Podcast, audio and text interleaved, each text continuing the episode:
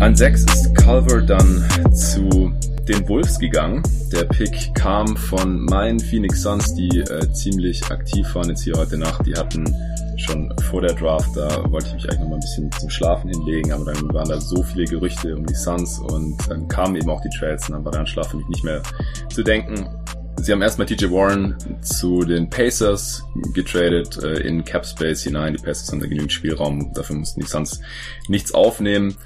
Anscheinend war es ein Salary Dump, denn sie haben den 32. Pick auch noch mit draufgelegt und da ich nichts dafür zurückbekommen. Den Trade halte ich eigentlich für nicht so toll, ehrlich gesagt, weil TJ Warren aus meiner Sicht eigentlich noch keinen negativen Value gehabt haben sollte. Ich weiß jetzt natürlich nicht, wie die Angebote aussahen, aber dass man ihn hier jetzt quasi verschenkt, mhm. nachdem er so ein gutes Jahr hatte. Er war natürlich sehr viel verletzt und äh, war auch seit seiner Karriere immer wieder irgendwie verletzt. Ähm, ist da anscheinend irgendwie anfällig, das will ich jetzt hier auch nicht unter den Tisch fallen lassen.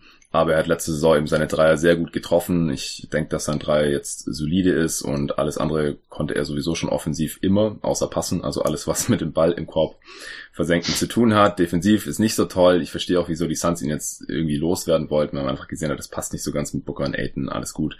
Aber dass man da halt noch den 32. Pick drauflegt, das, dafür müsste man halt den Capspace, den man so generiert hat, ähm, für schon was Sinnvolles nutzen, hatte ich auf Twitter dann geschrieben und da bin ich halt bei den Suns immer irgendwie skeptisch, dass da ein sinnvoller Folgemove dann dabei rauskommt. Und bisher habe ich den Move auch noch nicht gesehen, ehrlich gesagt. Ähm, denn man hat dann den sechsten Pick, man war in der Lottery ja gefallen, das ist nicht optimal verlaufen. Gut, hatte ich mich auch schon mit abgefunden und an äh, sechs hätte ich mich dann über Calver gefreut, denn ich sehe ihn eigentlich ganz positiv, aber wie gesagt, man hat den zu den Pistons geschickt und hat dafür den elften Pick und Darius Saric zurückbekommen. Ähm, Saric, ja, ist vielleicht angedacht als Starter neben Aiton statt Warren, ist äh, defensiv wohl besser, denke ich, kann auch passen im Gegensatz zu Warren. Äh, der Wurf ist wahrscheinlich auch sicherer, noch etwas stabiler als der von Warren, einfach weil er schon länger bewiesen hat, dass er ihn trifft. Und Saric ist halt irgendwie ein solider Starter, aber mehr irgendwie auch nicht. Mir reicht es als Gegenwert zwischen 6 und 11 schon im Vakuum eigentlich nicht besonders ich hatte dann die große Hoffnung, dass man mit dem elften Pick Brandon Clark pickt, denn der war auch für einige Workouts bei den Suns. Er stammt aus Phoenix, er passt wie die Faust aufs Auge neben der Andre Ayton aus meiner Sicht. Mhm. Ich äh, hatte bei uns im Mock ihn sogar an sechs gedraftet, weil ich ihn unbedingt haben wollte. Ich gedacht habe, fuck it, das ist mein Podcast, ich hole jetzt Brandon Clark an sechs, ist mir alles scheißegal. Ja, aber die Suns haben das ein bisschen anders gesehen und haben dann an elf jemand anderen genommen, aber jetzt vielleicht erstmal zu den Wolves. Was hältst du von Jared Culver an sechs oder allgemein von diesem Deal? Ja, also für mich auf jeden Fall der Best Player Available zu dem Zeitpunkt und ja. äh, auf jeden Fall machen. Das Ding ist natürlich, ähm, ich kann mir auch schon vorstellen, dass sie, äh, ich weiß jetzt nicht, von wem der ausging. Hast, hast, hast du da irgendwas schon gelesen, wer den ersten Schritt gemacht hat bei dem, bei dem Trade? Ich denke, die Suns haben den sechsten Pick wahrscheinlich irgendwie angeboten und mhm. dann haben die Wolves halt zugeschlagen, aber ich habe jetzt kein Intel.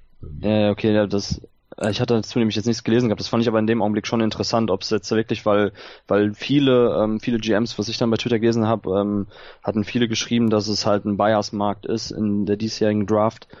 Und ähm, mhm. da fand ich das auf jeden Fall interessant, erstmal jetzt schon dann halt den sechsten dann jetzt wegzugeben. Ja, man wollte offensichtlich runtertraden, damit man dann äh, Cam Johnson an elf nehmen kann, guten Gewissens dass man ihn nicht an ja. sechs draften muss. Sollen wir das vielleicht vorziehen, oder dieses Thema? Ja, glaub, ja, äh, dann haben wir es hinter uns. Ähm, es, ich verstehe es nicht. Äh, Cam Johnson, Ultra Reach aus meiner Sicht an elf. Aus meiner Sicht 15 Spots zu früh gedraftet. Er war nicht mal anwesend im Barclays Center, also nicht nur nicht eingeladen in den Green Room und viele Picks, die sich Hoffnungen machen, dass sie trotzdem in der ersten Runde weggehen. Äh, Prospects, die setzen sich ja dann trotzdem ins Publikum im Barclays Center und kommen dann nach vorne, wenn sie dann gedraftet werden. Auch das war nicht der Fall bei ihm ich verstehe überhaupt nicht, was das hier soll. Also wenn man ihn unbedingt haben wollte, weil man gesagt hat, okay, wir brauchen einen erf erfahrenen Spieler für einen Rookie, ist halt extrem alt. Er ist siebeneinhalb Monate älter als Devin Booker, muss man sich mal geben. Ja, Booker mhm. kommt jetzt ins fünfte Jahr. Cam Johnson ist über ein halbes Jahr älter als Devin Booker. Er kann werfen. Vielleicht der beste Shooter in dieser Draft. Ähm, defensiv auch ganz solide aus meiner Sicht, aber natürlich wenig Upside und hat absolute Reach an dieser Stelle. Wenn man ihn haben wollte, dann hätte man ja einfach runtertraden können. Zehn Spots runter, dann hätte wäre auf jeden Fall auch noch da gewesen. Das wäre solides Asset Management gewesen, wenn man ihn unbedingt hier haben will, was ich auch schon nicht verstehe. Also katastrophaler Pick aus meiner Sicht hier an 11. Ja, das, das war, glaube ich, das größte What the fuck gestern. Ja. Ähm, also Cameron Gott. Johnson an 11, wie du gerade schon gesagt hast, äh, ich hatte auch nirgendwo gesehen, dass irgendjemand ihn so hoch, äh, weder bei den Mockdrafts noch bei irgendwelchen Big Boards, also niemand, das, das kam tatsächlich aus heiterem Himmel dann, als ich das gesehen habe. Wow, ähm, ja, Cameron Johnson muss man sagen, dieses Jahr hatten wir relativ viele Spieler dabei, die, ähm, die aus der High School entweder nicht gerankt waren oder, ähm, oder teilweise noch nicht mal irgendwelche äh, Division One äh, Angebote hatten. Cameron Johnson war ja äh, Anfang seiner Karriere bei Pittsburgh, auch Transfer, was dann auch erklärt, warum er schon so alt ist, weil er halt auch ähm, aussetzen musste. Beziehungsweise, ne, wie gesagt, erst bei Pittsburgh, dann transferiert dann zu äh, North Carolina. Ähm, ja, ich, ich verstehe es wirklich nicht. Also ich sehe bei Cameron Johnson, wie du gerade auch schon gesagt hast, nicht die Upside, die das irgendwie relativieren würde, warum man so früh ihn schon zieht, ähm, was man sich da erhofft. Also ich sehe ihn defensiv auch eher als One-Position-Guy, also je nach Matchup okay, aber wirklich nicht viel mehr, dass er jetzt nicht da großen Einfluss haben wird. Und offensiv, klar, ist ein Floor-Spacer, äh, aber da hätte man, also allein PJ Washington, der direkt danach wäre, der wäre doch ein viel besserer Fit auch schon gewesen. Also das erschließt sich mir wirklich gar nicht. Äh, Gerade natürlich ärgerlich, wenn dann halt Calver auch in 6 noch da wäre, wie hättest du den fit gesehen? Jetzt Calver dann bei den Suns? Hätte mich gefreut. Also hätte ich cool gefunden. Wäre aus meiner Sicht ähm, da ideal gewesen. Also von den realistischen Picks, so in der Top 5, 6 hätte er mir nach Zion und Morant natürlich äh, am besten gefallen sogar. Und man hätte die mhm. Chance gehabt, ihn zu draften. Das macht es halt ja. noch äh, schmerzhafter für mich, dass jetzt hier die Wolves ihn einfach nehmen konnten und man zieht fucking Cam Johnson. ich, ja, ich bin nicht drüber weg, das wird auch lang dauern. Also, wie gesagt, da hätte man einfach runtertraden können auf 20 oder 25, da wäre er sicherlich auch noch da gewesen. Und noch ein Asset mitnehmen wenigstens. Es wäre auch noch kein cooler Deal gewesen aus meiner Sicht, aber so ist einfach nur absoluter Schwachsinn aus meiner Sicht. Ja, also ich, ich verstehe es wirklich nicht, weil auch wenn man jetzt schon von dem Spielertyp spricht oder man sich unbedingt so einen Spielertyp holen wollte, wie Cameron Johnson, also wie gesagt, PJ Washington gerade schon angesprochen, ist natürlich noch etwas größer, aber gerade deshalb auch defensiv noch etwas variabler äh, einsetzbar. Chuma Okiki für mich auch wesentlich äh, ja. stärker einzuschätzen als ähm, Cameron Johnson. Äh, also Grant Williams. Wenn man reachen will, Grant Williams, genau, wollte es gerade sagen. Ja. Da hätte ich mich also gefreut. das erschließt sich mir wirklich gar nicht. Ähm, da müssen sie sich absolut verliebt haben in sein Spiel. Wie gesagt, er hat seinen, er hat seinen Marktwert und äh, er wird sicherlich auch, ich, ich hatte ihn auch bei mir am Big Board irgendwie Ende der der 20er, auf jeden Fall noch mhm. in der Tier, wo ich sagen würde, das sind, das wird ein NBA-Spieler, ein Rotationsspieler, aber 10, 15 Minuten sehe ich vielleicht bei ihm, vielleicht 20, je nachdem. Äh, also da hätte es dieses Jahr auf jeden Fall noch andere Talente gegeben in der Range, die man hätte ziehen sollen. Ja. Ja, er schließt sich mir wirklich nicht. Nee, Kann also, ich anders sagen. Da sollte man wenigstens einen Starter ziehen an 11. Und ich sehe auch nicht, wie er überhaupt Starterminuten bekommen soll in Phoenix, weil die vier kann er überhaupt nicht verteidigen, ist viel zu dünn. Ja. Ähm, dann kam noch heraus, dass er von vielen Teams red flagged wurde, weil er Hüftprobleme hat anscheinend. Also da kommt einfach so viel zusammen. Ich hatte ihn an 24 gerankt, was wahrscheinlich noch vergleichsweise hoch ist, aber das sind immer noch 13 Spots niedriger. Also, nee, ich, ich komme nicht drauf klar. Wie gesagt, Albtraum und so. Lass mal zu den Wolves kommen. Wie gefällt dir Calver für die Wolves? Ja, gefällt mir echt gut. Also ähm, Calvers wird ja im Vorfeld, wurde im Vorfeld der Draft ja so als Art äh, Schweizer Taschenmesser äh, deklariert und das, das sehe ich auch. Also natürlich ist der Swing Skill bei ihm ganz klar der Wurf der Fall muss, das äh, entscheidet darüber hinaus, ob er dann wirklich mal so in die Sphären von, von All-Star Games kommt oder ob er dann doch eher, hatte ich auch irgendwo gelesen gehabt, der Spieler wird, der Evan Turner hätte sein sollen auch, ähm, weil es natürlich tatsächlich vergleichbare Stärken sind. Also er, er kann, er kann mit dem Ball in der Hand agieren, er kann abseits agieren durch seine Cuts, er ist athletisch, er ist groß, äh, defensiv mehrere Positionen checken, ähm, das, also wie gesagt, ich, ich bin Fan von Calver und von daher bei Timberwolves, ich, ich finde, man hat ja schon mit Carl Anthony Towns im Endeffekt so den, den offensiven Fixpunkt und ähm, alles um ihn herum dann noch ein bisschen so zu, zu, zu, zu stärken, indem man noch Spieler gibt, die mit dem Ball in der Hand agieren können, die mit ihm das Pick and Roll laufen können. Ja. Äh, finde ich hervorragend, ja, absolut. Ja, gefällt mir auch richtig gut, guter Deal.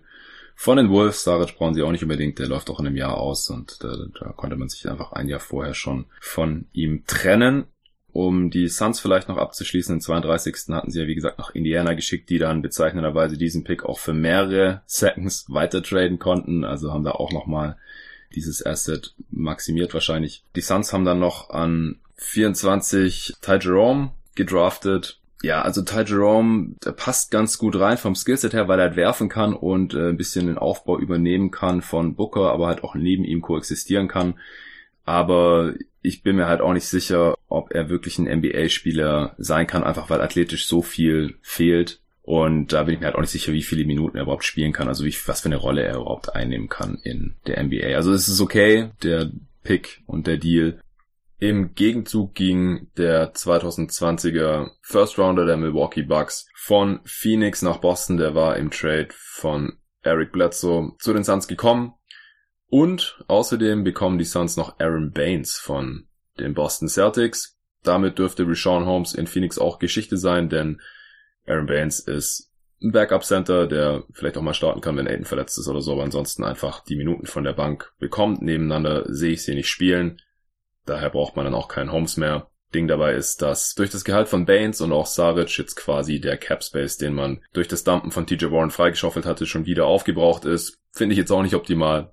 Sind zwar zwei NBA-Vollprofis, aber ich bin auch mal gespannt, wie die beiden dann in einem schlechteren Team aussehen und wie viel sie den Suns dann letztendlich wirklich helfen können. Also die Suns hier am Ende mit vier Rollenspielern in Saric, Baines und Cam Johnson sowie Ty Jerome. Volle Ausrichtung auf Booker und Aiton als Stars, einigermaßen passende Spieler drumherum. Aber wie gesagt, das äh, ändert jetzt für mich auch nicht so viel an der Bewertung für die Suns. Wie sieht's da bei dir aus? Ja, also Ty Jerome habe ich tatsächlich als NBA-Spieler im Vorfeld. Ich hatte äh, genannt, ich habe ihn bei mir im Board auch drin in der, in der Tier, wo ich dann halt auch, sag ich mal, die unteren NBA-Talente hatte. Und ähm, klar, die Athletik, die ist nicht da. Ähm, körperlich zumindest, so die Maße sind okay dafür, dass man sagt, er kann zumindest dann den schwächeren äh, Guard ähm, äh, hinterherjagen und Ballscreens in der Defensive, so das wäre okay.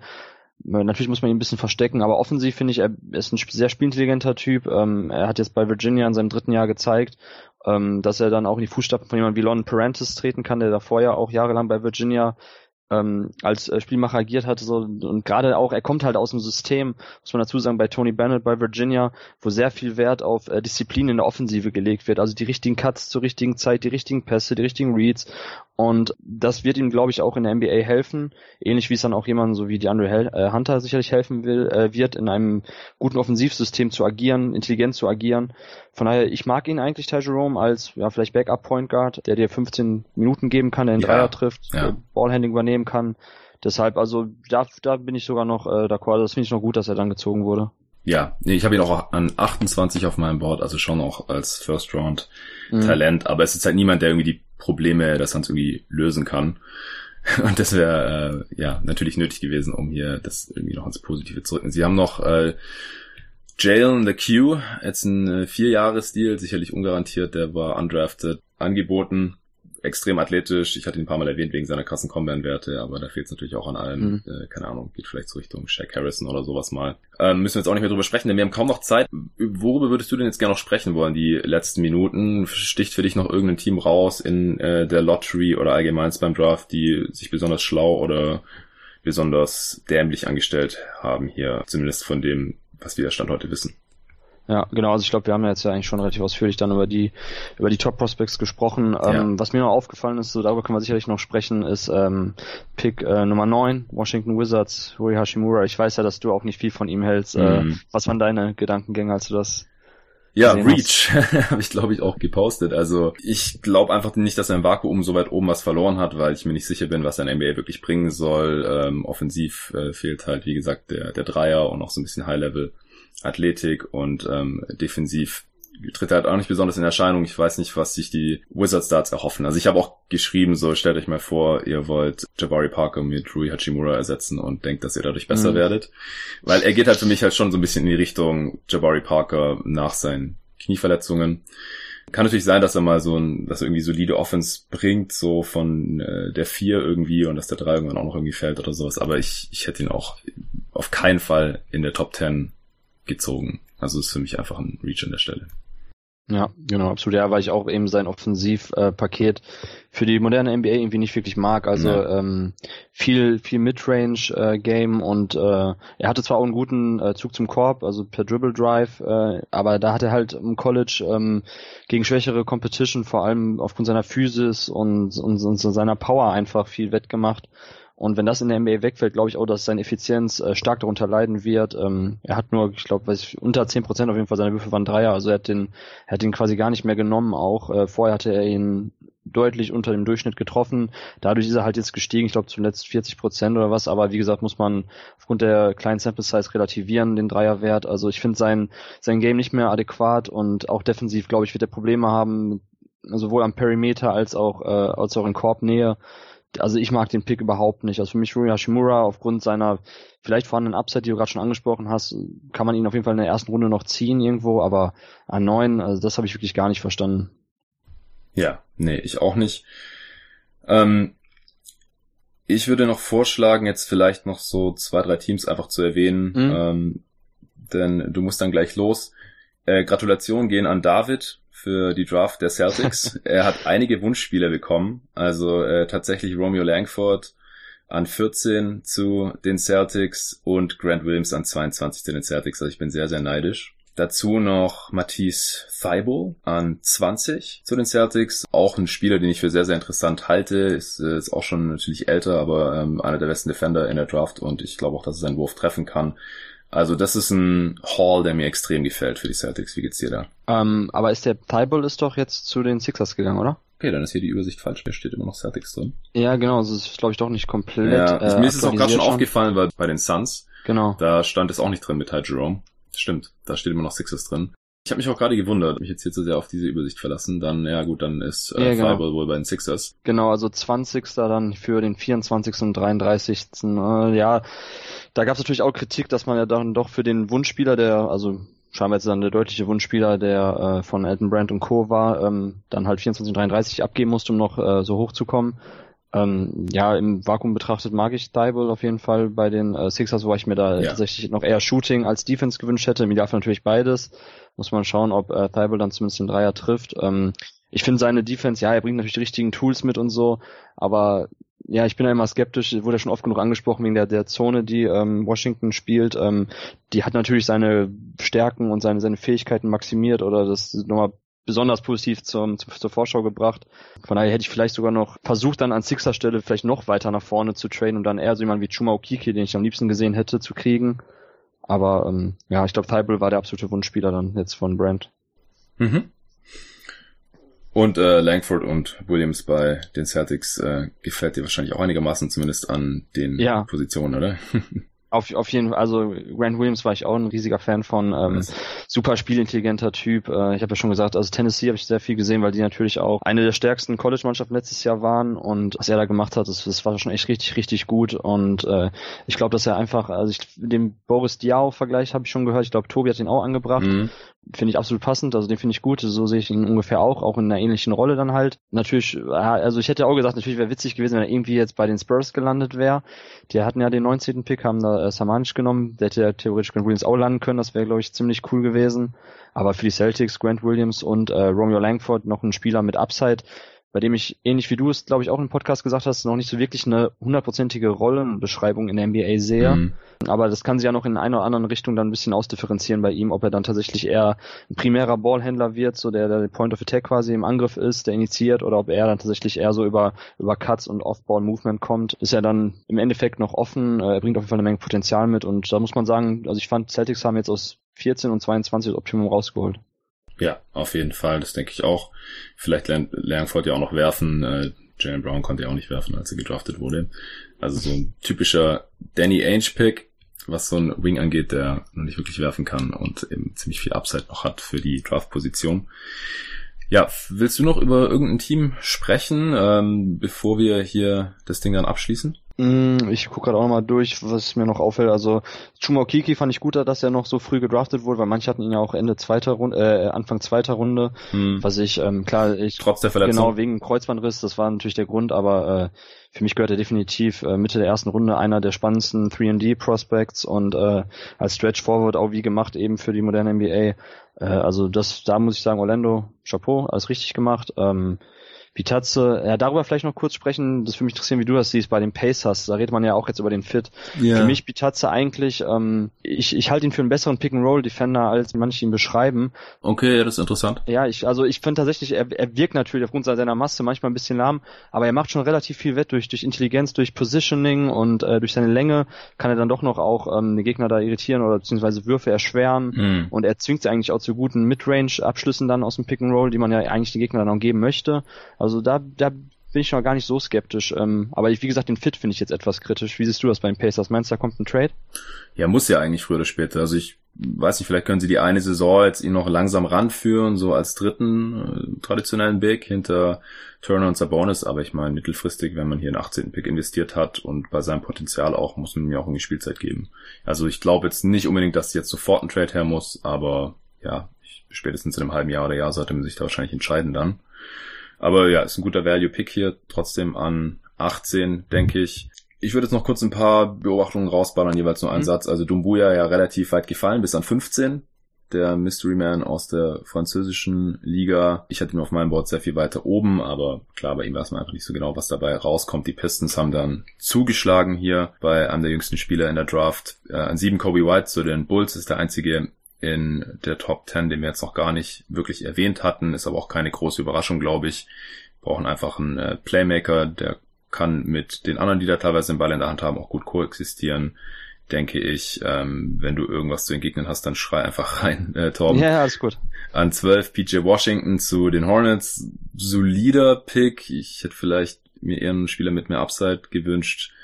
David und ich hatten hier Kevin Porter Jr. genommen, der ist in der Realität ist auf 30 gefallen jetzt. Da haben die Pistons ihn gedraftet mit dem Pick von Milwaukee, aber den dann direkt an die Cavs weitergeschifft, die dafür ziemlich viel auf den Tisch gelegt haben, einige Second Rounder und ich glaube 5 Millionen in Cash, also die wollten ihn anscheinend unbedingt haben hier. Mhm. Einfach noch ein bisschen äh, High Upside reinholen für einen relativ niedrigen Preis. Das können die Cavs ja auch gebrauchen, denke ich. Das halte ich für sinnvoll. An 13 Tyler Hero zu den Heat. Shooter von Kentucky.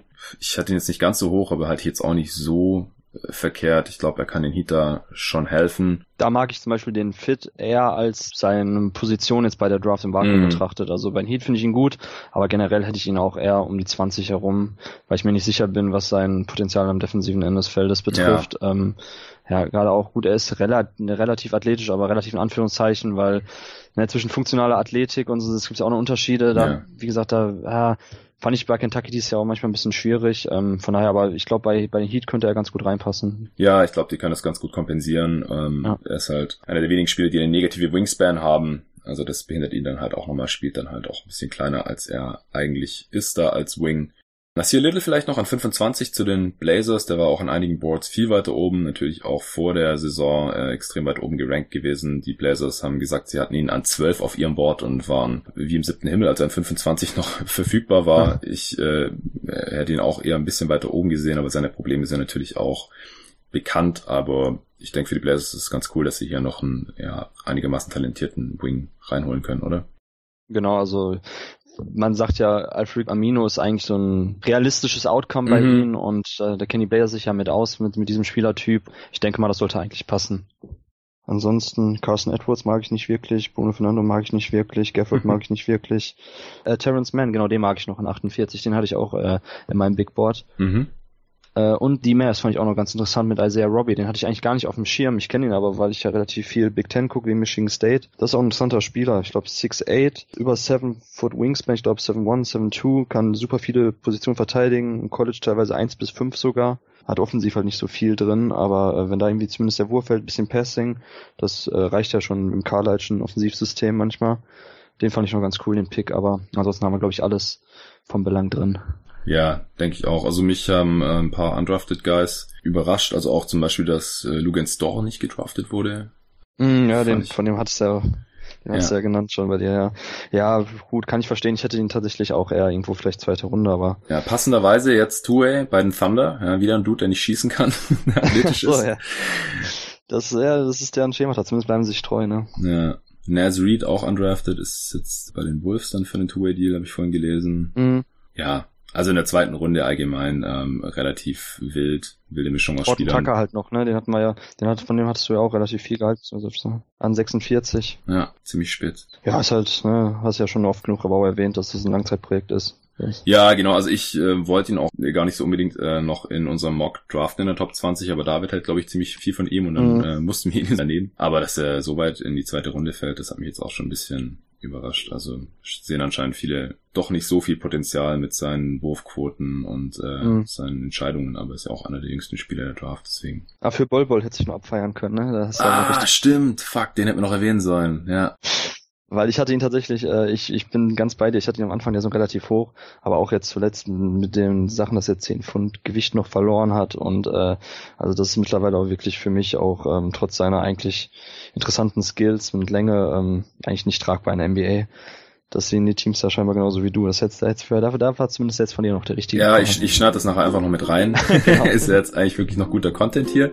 Also, Bol Bol an 44. Finde ich okay an der Stelle. Hat so einen Flyer. Second Round, äh, also am 44. Pick. Das wird normalerweise sowieso kein NBA-Spieler mehr. Da kann man halt auch mal so einen 7-3-Dude äh, nehmen, der einen guten Touch von draußen hat und ein paar Würfe blocken kann. Aber ich würde halt weiter nicht davon ausgehen, dass der irgendwie mehr als paar Minütchen pro Spiel in der NBA abreißen kann. Ja, auch, auch da wieder Marketing, ne, wenn man die Wirtschaftlichkeit mitdenken muss und Ticket-Sales und Ja, ja. Merchandise. Ich glaube, Paul Ball lässt sich auch ganz witzig vermarkten. Darf man ja wirklich nicht unterschätzen. Das ist manchmal wirklich gerade bei solchen Teams dann auch noch ein Hintergedanke. Ich glaube, bei Denver, die haben sich ja jetzt Ball Ball geholt. Ja, denke ich auch. Wenn äh, du jetzt nicht noch irgendwas loswerden möchtest, dann danke ich dir für deine Zeit. Ja, alles klar. Danke für die Einladung. Hat auf jeden Fall Spaß gemacht und ja, viel Spaß mit Cameron Johnson. Ah, danke, Mann. Das muss jetzt noch sein am Ende, oder? ja, natürlich. Der kleine Seitenstich muss man sein. ja, ja ähm, checkt auf jeden Fall Torbens Sachen aus. Basketball.de 5. Folgt ihm auf Twitter. Was ist dein Handle? Äh, Torben 41. Folgt ihm dort, folgt er jeden Tag NBA auf Twitter, wenn ihr das noch nicht tun solltet. Ansonsten noch auf Facebook, Instagram und so weiter zu erreichen. Das war jetzt nicht so ganz in-depth, aber ich hatte ja schon sieben Pods zur Draft rausgeknallt, wo ihr über die meisten Spieler schon was hören konntet. Ich werde mich auch nochmal mit den Entscheidungen hier bei der Draft beschäftigen, wenn es äh, Richtung Free Agency geht. Da werde ich jetzt die nächsten Tage, es gibt jetzt eigentlich keinen anderen Content mehr bis zum 1. Juli bzw. 30. Juni fängt ja jetzt schon die Free Agency an. Etwas früher als sonst einige Stunden nach vorne verlegt. Bis dahin werde ich noch einige Pots raushauen natürlich und dann mit dem Fokus auf der restlichen Offseason und da fließt dann natürlich auch ähm, ein, was heute Nacht hier passiert ist. Danke dir nochmal, Torben, allen danke fürs Zuhören und bis zum nächsten Mal. Mach's gut. Bis dahin.